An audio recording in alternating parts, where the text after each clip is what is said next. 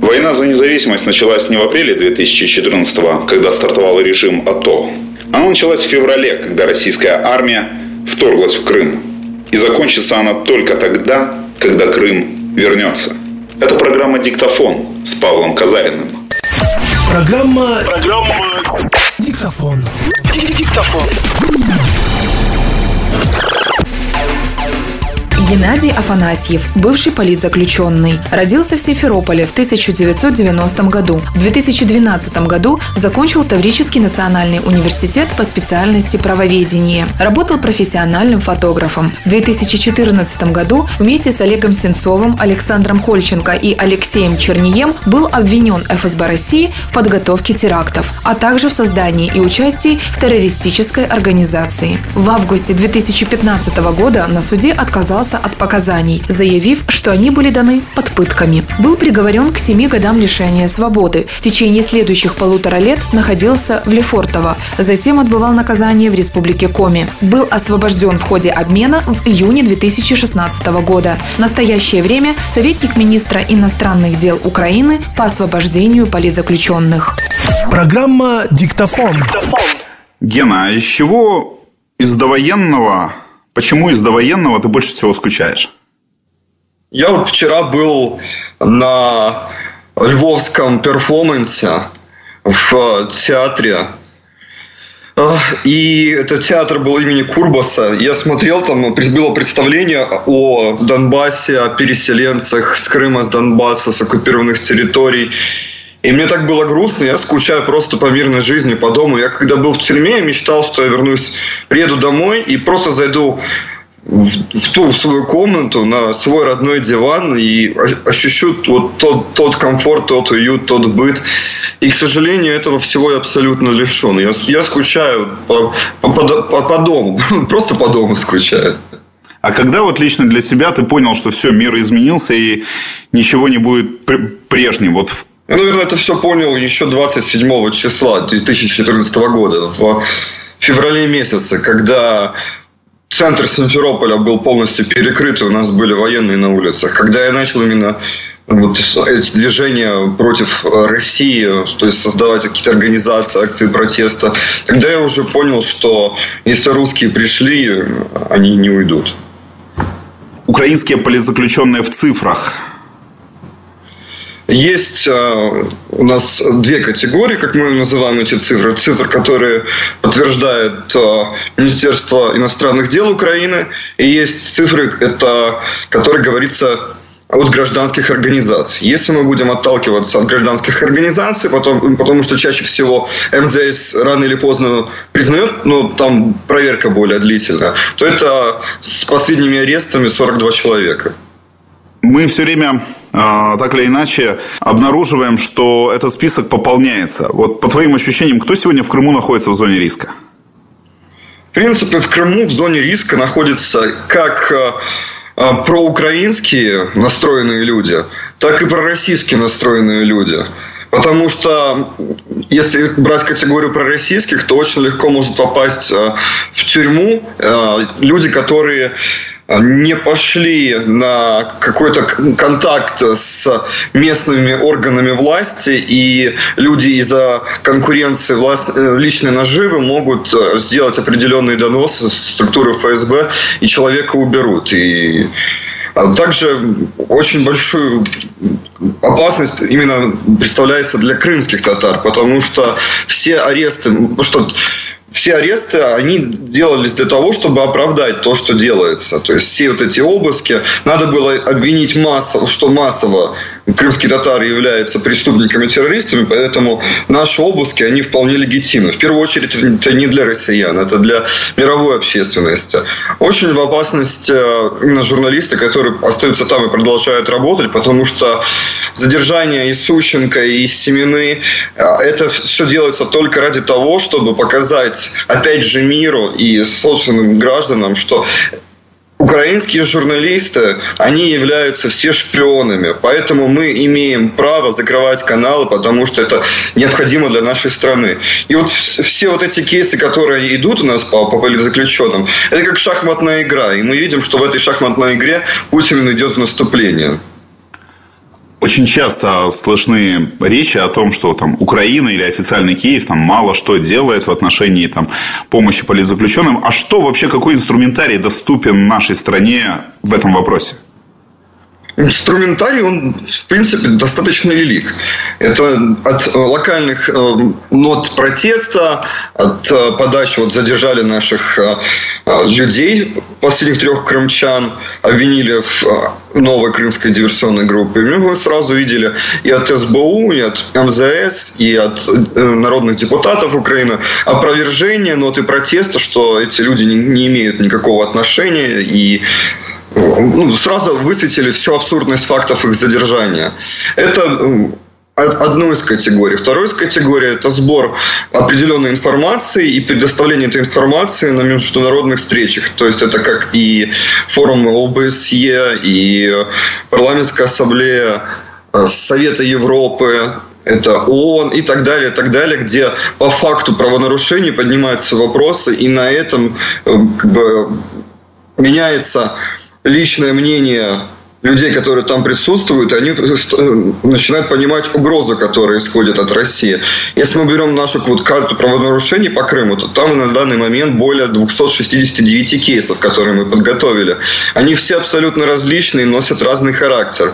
И э, правонарушения есть абсолютно по всем категориям, и они идут и как крымским татарам, так и украинцам, так и даже к россиянам, а, которых туда массово завозят. Поднимается очень большой вопрос того, что идет замещение национальной самоидентичности украинской и крымско-татарской. То, что с детских садиков э, детям уже начинают говорить, что они не украинцы, они русские. И это буквально идет колонизация, это макиавелизм. А российская репрессивная машина, она изнутри, она какая? Принципе, все люди, которые работают э, в органах Федеральной службы исполнения наказания, э, прокуратуры, все они абсолютно верят в то, в то, чем они занимаются. Они они готовы идти дальше, они верят в великую Россию. Но еще больше они верят в свои зарплаты и горячие места. И никто из русских, они просто не готовы лишиться хоть какого-то дохода, и что-то начать менять. Этот э, мнимый их комфорт, которого другого они не видели, заставляет их служить стране. Тем более всем э, сотрудникам безопасности запрещен выход за границу. Я думаю, это как раз-таки не для того, чтобы их не завербовали, а для того, чтобы они не увидели, как можно жить за границей, чтобы они оставались до конца преданными и зазомбированными своей родины.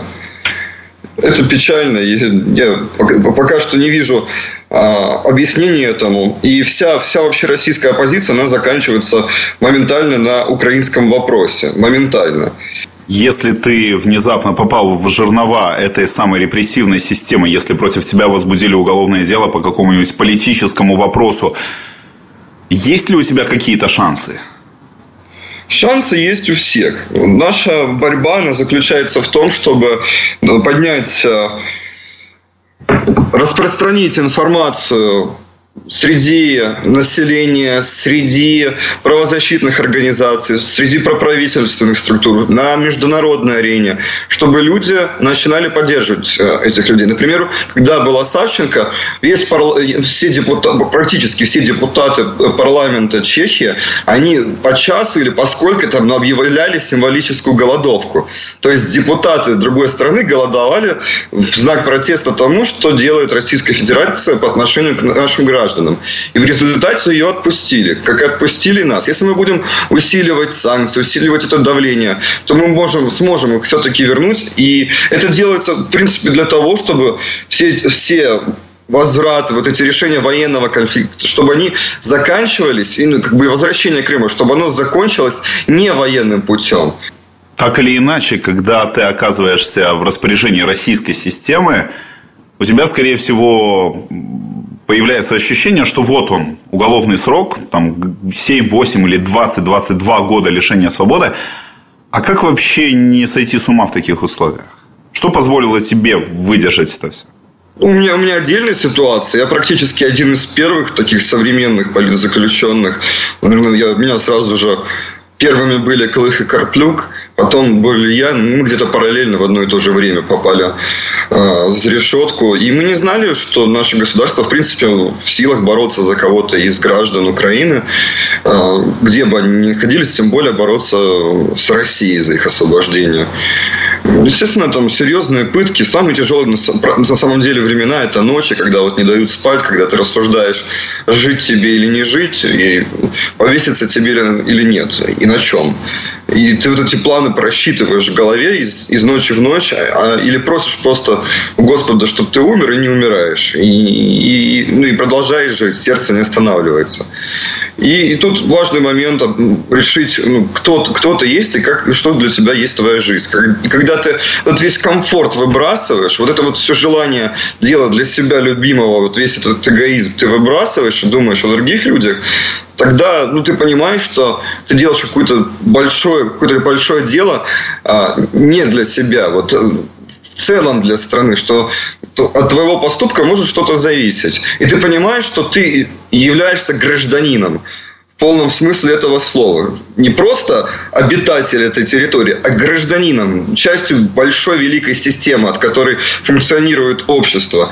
И вот недавно, вот только сегодня утром вернулся с форума, где были украинские диссиденты а, советские. Все узники той же России, вот, э, Советского Союза. 150 человек совершенно другим выражением глаз, совершенно другими манерами и повадками, которые различаем только мы. Вот 150 человек, им по 80, мне 25, и мы видим друг друга и понимаем, и все, больше никто нас не понимает. Я сидел вот в тюрьме и прочитал стих Стуса, э, как э, «Як добро те, смерти не боюсь я». Я прочитал этот стих, и только в этот момент я понял, господи, я понимаю, о чем он пишет. Так или иначе, в нашей стране есть люди, которые живут в реальном 2016 а есть люди, которые пытаются продолжать жить там же, там, в украинском 2013-м, довоенном, мирном, спокойном, а, в котором нет всех тех вызовов. Когда ты сталкиваешься с такими людьми, что ты им пытаешься объяснить? Какие слова ты для них находишь? Ну, это нормально, в принципе-то, что люди не понимают, что не хотят жить в комфорте. Люди, которые были, вот жили в Донецке возле аэропорта и смотрели на Славянск и думали, тю, там война, но это ж там война, до нас это никогда не доберется. А через неделю танки заезжают в город, а через полгода и города уже нету, и домов их не осталось. И также я смотрел на Грузию, когда там захватывали территорию, велась война агрессивная против грузин. Ну, я тоже смотрел телевизор и, ну, и думал, ну, Грузия, ну, война там, ну, а что я, что, что мне с того? Пока это в мою жизнь не пришло, когда я сам не понял. Вот как-то такие примеры я стараюсь им объяснить. Стараюсь рассказать немного из того, вот, что мне пришлось пережить и как оно на самом деле там было. И я не прошу от них чрезмерного много, там, хватать оружие и ехать на фронт или отдавать деньги все свои, которые не зарабатывают. Я просто прошу начать с малого. Это взять листочек, ручку, написать письмо в тюрьму или написать, сделать это в интернете. И я в этом вижу просто не, не только помощь политзаключенному, я вижу, как эти люди, они перейдут в малом, но уже перейдут в зону комфорта. Я, я верю, что если они напишут это письмо, они, это они сделают не для заключенных, они это сделают для себя. Они почувствуют, что они делают хорошее дело. Хорошее дело ради человека. Словно милостыню дают. И они сами для себя вырастут. И если это им понравится, они будут это делать больше. И, возможно, вот это вот такая получится прогрессия. Потому что мы не должны жить в пирамиде. Э, масло, там, где, если я не ошибаюсь, чтобы, где написано, чтобы читать книги, надо нормально есть, и было, чтобы жить. Нет, я хочу перевернуть эту пирамиду, чтобы она стояла наоборот. Потому что права человека, они главнее из-за всего. И крах стран, стран начинается в тот момент, когда начинаются нарушаться права человека. И нам надо за них бороться. Программа... Программа... Диктофон. Российская пропаганда пытается убедить нас, что все проукраинские крымчане выехали на материк. Это ложь. Они продолжают жить на полуострове, но их голоса сегодня не слышны. Как не были слышны в 2013 году голоса тех украинцев, которые позже уйдут в добровольческие батальоны и волонтерское движение.